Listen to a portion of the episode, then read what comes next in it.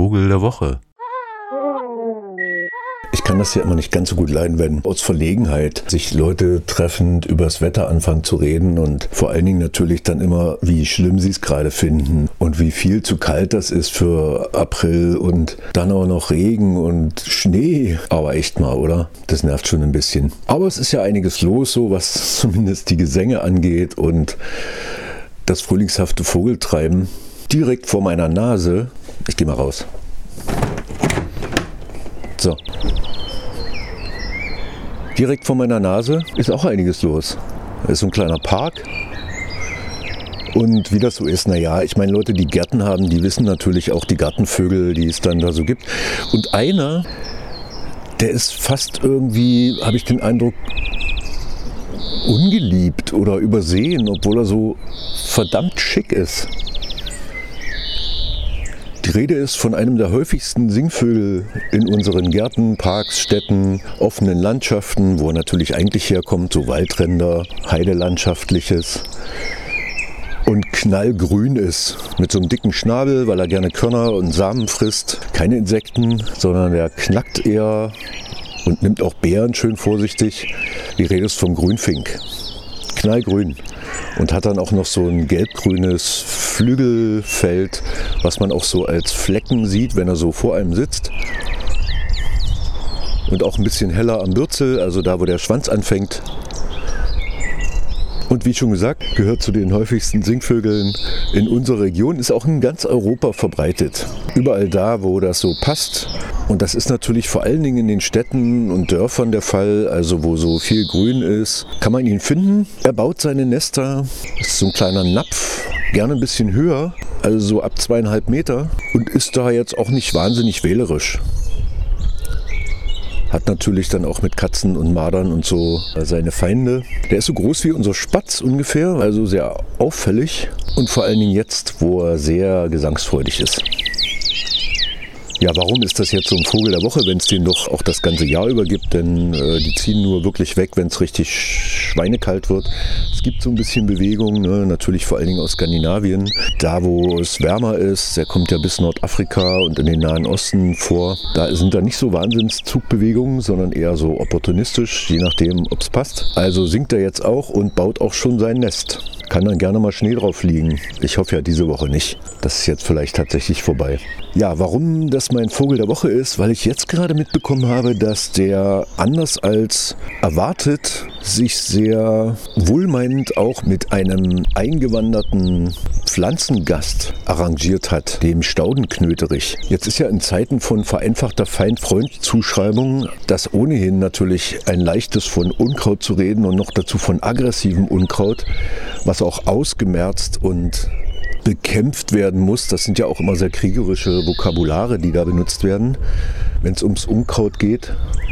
Jetzt hat sich nämlich in den letzten Jahren ein sächsischer Ornithologe namens Jens Hering mal mit diesem Unkraut beschäftigt, was sehr hoch wächst, so ein bisschen wie Ofins Zauberkraut in äh, Wolkows Adaption von äh, Alice im Wunderland. Für mich faszinierend, hier drin etwas zu entdecken, was unbekannt war. Also einen ganz verborgenen Lebensraum zu durchkriechen, über den man nichts wusste. Und da fließt auch viel Geld in die Bekämpfung dieses, dieses fremden Krautes, das nicht zur örtlichen Flora gehört. Und es stellt sich aber raus, also zumindest sagt es der Herr Hering, dass jede Menge Vogelarten in diesem Knöterich brüten und auch der Grünfink. Durchaus, wenn das ein bisschen höher gewachsen ist, das sieht ja schon fast aus wie Bambus, wenn man da drin ist, oder wie ganz dickes Schilf und dann gibt es auch so schöne Verästelungen, die der eben mag für sein Napfnest. Und das ist offenbar gut geschützt vor Feinden vor allen Dingen von oben.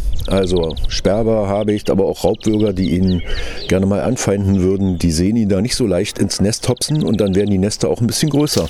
Wir bauen hier im Knöterich riesengroße Nester und jetzt gerade bei der Auswertung der Daten äh, hat sich gezeigt, also dass, dass hier Rekorde gebrochen werden im Knöterich. Und die gehen also ganz pragmatisch mit dieser eingewanderten Pflanze um und finden die auch ziemlich toll. Aber gemeinhin wird ja bei dem Unkraut mit dem Finger immer erstmal auf die Schäden und auf die Vertreibungen und sowas verwiesen. anstatt auf die positiven Eigenschaften, die diese neuen Pflanzen oder eben auch Tierarten so mit sich bringen.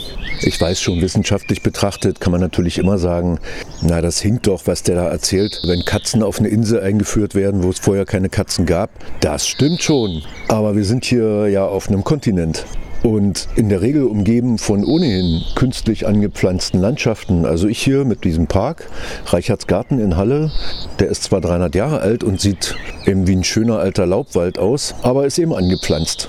Und das gilt so ziemlich für jeden Wald und für jede Hecke und für jeden Park und vor allen Dingen natürlich für die Felder, wo unsere Vogelartenlandschaft ganz schön ausgedünnt ist, ob der Monokulturen und der Forste die natürlich auch bloß Monokulturen sind. Es wäre ganz wichtig, um so eine Wüste in Zukunft zu vermeiden, dass aufgeklärt wird, dass in allen Handbüchern, ob nun vom Bundesamt für Naturschutz herausgegeben oder sonst wem, die sich mit Neophyten beschäftigen, dass klar definiert ist, die Brutzeit äh, der Vögel wird ausgelassen und die Bekämpfung kann natürlich stattfinden. Mein Vogel der Woche, der Grünfink, der hat gut adaptiert und ist ein regulärer Bewohner unserer Städte und Dörfer und natürlich auch immer noch der offenen Landschaften. Und er mag, wie ich, das Unkraut. Unkraut, Kraut, Unkraut, Unkraut, Unkraut, Unkraut, Zollkraut, nicht Gras, kein Kraut, unmögliches Kraut. Also das Unkraut. Das sind Kräuter, das sind keine Kräuter was ich überhaupt nicht leiden kann. Wenn man sich irgendwo hinlegen will und es piekst und es stachelt und es juckt, das ist vielleicht Unkraut. Das Un des Unkraut soll anzeigen, dass es nicht das richtige Kraut ist. Unkraut. Unkraut. Was bedeutet das eigentlich? Kraut im Allgemeinen beschreibt kleine, nicht verholzende Blattpflanzen. Unkraut. In Kombination mit der Vorsilbe un bekommt das Wort nun eine neue Bedeutung. Nicht das Kraut, was man haben will. Überhaupt wird mit diesem Un, das Unkraut wird gar nicht differenziert. Das ist nicht mal wert, differenziert zu werden. Allerdings keine verneinende, wie zum Beispiel bei unecht, sondern eher eine abwertende. Es ist einfach nur Kraut, das Un, das nicht. Unkraut im wirtschaftlichen Sinne beschreibt erst einmal die Gesamtheit der Gewächse, die zwischen angebauten Nutzpflanzen wachsen und deren Entwicklung behindern. Hake, Egge, dampfen, unterdrücken, bekämpfen, ausreißen, plattmachen, zertreten, ausbrennen, zertrampeln, mit Stumpf und Stiel ausrotten, nervt, wegmachen, totmachen. Weil er wächst, wächst und wächst und wächst und wächst und wächst und wächst. Es ist auch so einfach zu sagen, man soll dann nun das ganze Unkraut wachsen lassen in diesen Schrebergärten, diesen Freiraum-Schrebergärten. Das funktioniert eben doch sehr gut.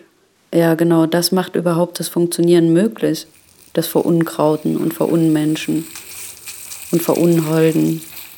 Aber es verhindert auch, dass man sich Sachen genau anguckt. Wasserpest, Giersch, Distel. Vogel der Woche. Brennnessel, Quecke.